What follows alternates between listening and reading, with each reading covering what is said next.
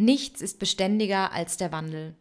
Liebe Zuhörerinnen und Zuhörer, dieses kurze, aber doch prägnante Zitat ist Ihnen mit Sicherheit schon einige Male in Ihrem Leben begegnet und hat auch bis heute kaum an Bedeutung verloren, denn Veränderung ist ein omnipräsentes Phänomen, mit dem wir als Menschen grundsätzlich immer wieder an den unterschiedlichsten Stellen in unserem Leben in Berührung kommen und so auch im Arbeitskontext.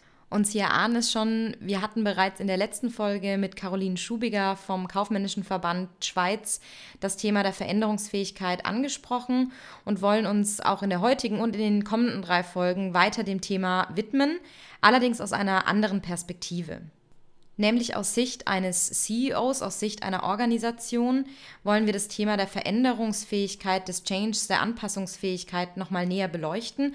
Und in diesem Kontext hat Franka Burkhardt John Häfelfinger, CEO der Basel-Landschaftlichen Kantonalbank, für vier interessante Gespräche getroffen. Denn John Häfelfinger hat sich vor über zwei Jahren entschieden, dass seine Bank einen umfassenden und weitreichenden Veränderungsprozess durchlaufen muss, um auch für die Zukunft bestens gewappnet zu sein. Welche besonderen Herausforderungen, Hürden, aber auch Aha-Momente und Lerneffekte diese spannende Veränderungsreise mit sich brachte, zeichnen John Häfelfinger und Franka Burkhardt gemeinsam für Sie, liebe Zuhörerinnen und Zuhörer, nach.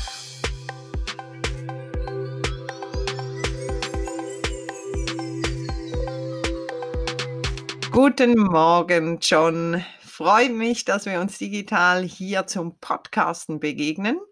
Wie geht es dir heute Morgen? Hallo Franka, mir geht's super gut. Ich freue mich natürlich, dass ich mit dir zusammen so einen Podcast machen kann über ein enorm wichtiges Thema. Herzlichen Dank für die Einladung. Ja, die Einladung wäre ja eigentlich so angedacht gewesen, dass wir uns physisch vis-à-vis sitzen. Für einmal war es aber nicht Corona, sondern der Schnee, der das verhindert hat. Ich bin nämlich gar nicht erst aus dem Thurgau herausgekommen. Wir haben Schnee wie normalerweise in Graubünden. Ähm, also für die deutschen Zuhörerinnen und Zuhörer, die die Schweiz nicht so gut kennen, das wäre dann die Bergregion. Und wir haben jetzt hier im Flachland doch auch einiges an Schnee. Wie sieht es in Liestel aus? In Liestal sehen die Schneeverhältnisse super aus. Ich kann mir sogar vorstellen, dass man am Wochenende Ski laufen kann hier in der Region, äh, was nicht äh, ein Novum ist, aber doch immer eine, eine Zitterpartie. Aber im Moment sieht es wirklich fantastisch aus.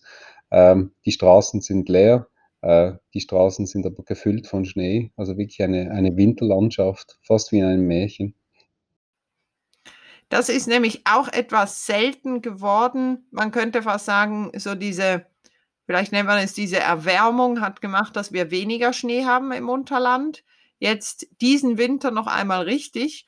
Und wenn wir schon von Veränderungen sprechen, wir zwei werden ja in den nächsten Episoden deine Veränderung, die du und vor allem die BLKB durchlaufen haben, diskutieren.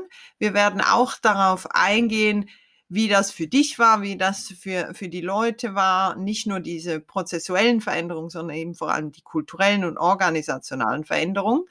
Und jetzt würde ich gerade damit starten und sagen, okay, ab irgendeinem Punkt hast du ja entschieden, jetzt muss es anders werden. Was ist da genau passiert? Was hat das ausgelöst? Mhm. Also, ich meine, äh, es war, war sicherlich so ein Wunsch, dass wir sehr viel stärker proaktiver auf die Kunden zugehen. Das ist immer, wenn du eine, eine Organisation hast, die stark auf Vertrieb oder auf Kundenbetreuung ausgerichtet ist, dann hast du natürlich den Wunsch, dann noch näher und noch effektiver zu sein. Das war das eine. Und das andere war, Banken haben sich in den letzten Jahrzehnten unglaublich wenig verändert. Und um uns herum ist so viel geschehen. Also wenn man von Regulierungen spricht, auf der einen Seite Digitalisierung, ein alles anderes Element, aber dann hat es auch eine immer höher werdende Kadenz äh, von Einschlägen gegeben, Wirtschaftskrisen und äh, etc., die uns in der Wirtschaft massiv beeinflusst haben. Ähm, das waren an der Zahl, glaube ich, fünf. Äh, ich denke da an die Asienkrise 1998, dann der 11. September 2001, dann hatten wir die, äh, dann hatten wir SARS, das vergisst man gerne, aber das hatten wir auch im 2002. Äh, dann kam die Weltwirtschaftskrise oder die Wirtschaftskrise im 2008, dann die Abkehr vom Schweizer Franken Euro, Kursbindung im 2015 und jetzt Covid. Und man merkt, dass die Einschläge massiv auf die Banken Einfluss nehmen.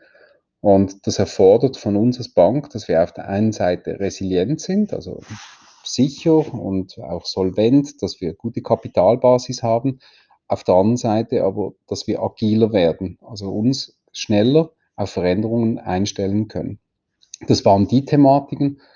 Und dann kam noch dazu, was ich auch noch wichtig finde, wir hatten ja auch Regulierungsveränderungen in den letzten Jahrzehnten. Da kann man sich zwar immer drüber beklagen, aber die sind halt auch notwendig, äh, wenn man an die Resilienz von Banken denkt oder wenn man an die Retrozessionsthematik denkt und die verändern die Geschäftsmodelle.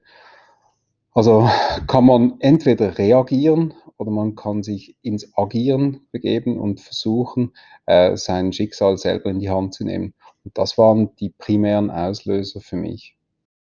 Ich habe eine Frage. Du hast ja vorhin gesagt, eigentlich haben sich die Banken, also ich spreche jetzt nicht von den Prozessen und den Produkten, sondern mehr so von der Kultur, von der DNA nicht so stark verändert in den letzten Jahren. Gleichzeitig führst du aber eine ganze Serie von Krisen und, und Umweltveränderungen auf. Und wenn man das jetzt mal in einer Analogie zu einem Organismus nimmt, ich meine, was ist das für ein Organismus, ähm, der so viele Veränderungen hat in seinem Umfeld und sich einfach irgendwie im Sand eingräbt, also sich selbst nicht verändern muss und trotzdem überlebt. Und was ist denn jetzt der Unterschied? Hat das was mit, mit dieser Technologisierung, mit der Digitalisierung zu tun? Ähm, ja gut, äh, es wurden immer wieder Elemente der Wert, äh, Wertschöpfungskette von Banken, gab es immer wieder eine Disintermediation, äh, sei das zum Beispiel Kreditkarteninstitute, die etwas übernommen haben oder gemacht haben, dann waren es äh, jetzt jüngst halt irgendwie Technologieunternehmungen, die Elemente übernommen haben. Aber der Markt ist natürlich immer wieder gewachsen. Also äh, wir hatten neue Wirtschaften, die aufkamen. Äh, da konnten vor allem Großbanken auch davon profitieren, wenn wir zum Beispiel an Asien denken. Also das heißt, die ganze Globalisierung hat sicherlich geholfen. Auf der anderen Seite haben wir natürlich auf einem extrem hohen Niveau äh, funktioniert. Die Wirtschaft in der Schweiz war sehr, äh, sehr solide. Also wir merken das auch, auch wenn wir vielleicht nicht die Wachstumsweltmeister sind, aber es hat immer ein solides Wachstum gegeben. Und die Banken haben daran teilgenommen. Denken wir an Immobilien. Äh, die letzten Jahre sind die Hypothekarbücher von Banken gestiegen. Das heißt, der, der von außen induzierte Druck äh, war immer noch verhältnismäßig tief. Und wenn es dir gut geht als Unternehmen, äh, dann hast du nicht unbedingt den Wunsch, dich zu verändern. Und jetzt ist deiner Meinung nach aber der Punkt gekommen, wo es einem zwar noch gut geht, aber wenn man das aufrechterhalten möchte, möchte dann muss man sich jetzt wirklich verändern. Ist das, ist das die Erkenntnis, die du hattest? Ja, also ich, meine, ich glaube, es ist wahrscheinlich der letzte Moment, wo man das wirklich sehr, sehr aktiv steuern kann. Und dann wird man wirklich in eine Hektik getrieben. Das heißt, Veränderungen brauchen Zeit. Das war so meine, meine Erkenntnis, die, die hatte ich relativ bald. Das heißt, äh, Symbolik etc., das reicht alleine nicht, sondern man muss in einer Unternehmung wirklich fundamental Prozesse äh, neu denken. Man muss sich auch überlegen, für was steht man. Ich glaube, die Zeit, wo man wirklich alles machen kann als mittelgroßes Unternehmung, äh, Unternehmen wie eine BLKB, ist halt auch vorbei. Äh, früher hatten wir von allem ein bisschen und heute haben wir gesagt, wir möchten sehr viel mehr besser machen und das, was wir nicht sehr gut machen können, da brauchen wir Partner, äh, die uns helfen, noch besser zu werden. Und das braucht Zeit. Also das braucht Zeit, die Organisation auf das einzustellen. Und wenn ich mir überlege, wie lange Wertewandel gehen, ähm, wenn ich jetzt nur zum Beispiel an die Fusion der, der der Großbanken SBG und Bankverein denke, äh, das ist jetzt schon ein Moment her, also über 20 Jahre. Und nach wie vor gibt es Menschen, die äh, davon sprechen, dass sie beim Bankverein, also dass sie beim Bankverein arbeiten. Und das zeigt, eine Kultur aufzubauen, braucht enorm viel Zeit. Und weil wir als Unternehmung auch in unsere DNA eingreifen und versuchen, uns grundlegend zu verändern, brauchen wir entsprechend Zeit. Dieser Faktor Zeit, den unterstreichst du zu Recht. Also ich kann da gar nichts ergänzen. Das sehe ich genauso. Jetzt sehr oft ist es ja so, wenn man mit Managern spricht, dass sie genau diesen Faktor, wenn es um Kultur geht, wenn es um Menschen geht, wenn es um Organisationen geht, äh, unterschätzen. Also sie denken eigentlich, jetzt drücke ich diesen Knopf und dann wird das dann schon laufen. Hattest du das nie oder hat sich da was bei dir verändert? Gut, ich bin, ich bin natürlich groß geworden in einer Organisation, die sich vor allem durch Reorganisation und Anpassungen in Organigrammen oder in ähm, verändert hat. Und ähm, die Motivation der Menschen, da zu folgen, war eigentlich primär das das war induziert, also das war in einer Hierarchie bestimmt und man hat dann immer vielleicht einen, einen Purpose drin gesehen. Äh, man wollte zum Beispiel seine Kundenarbeit verrichten, hat das dann vielleicht ein bisschen anders gemacht, hat einen neuen Markt dazu genommen etc. Und das Ganze wurde dann noch unterstrichen durch eine Strategie und vielleicht auch noch durch Werte, wobei ich sagen muss, die wurden, ähm, die habe ich jetzt nie stark gelebt gefühlt. Also so, es gab vielleicht einen Common Sense, den man hatte, äh, und wo man sagt, okay, wir wollen als Unternehmen Geld verdienen und wir wollen gute Arbeit machen für die Kunden. Aber für was steht man? Hat man die Werte hart kontrolliert und durchgesetzt? Nein. Und meine Erkenntnis bei der BLKB war dann, weil wir uns auch ausrichten wollten, äh, stärker auf die Kunden, weil wir merkten, es reicht nicht, dass wir einfach nur äh, sowas ausrufen, weil die Leute verhalten sich nachher genauso wie vorher, einfach vielleicht in einer anderen äh, organisatorischen Zusammensetzung. Da haben wir gesagt, da, da müssen wir grundlegend eingreifen in die Organisation. Das heißt, wir müssen die DNA der Firma auch neu denken. Und jetzt, da war dir schon klar, dass das viel Zeit braucht?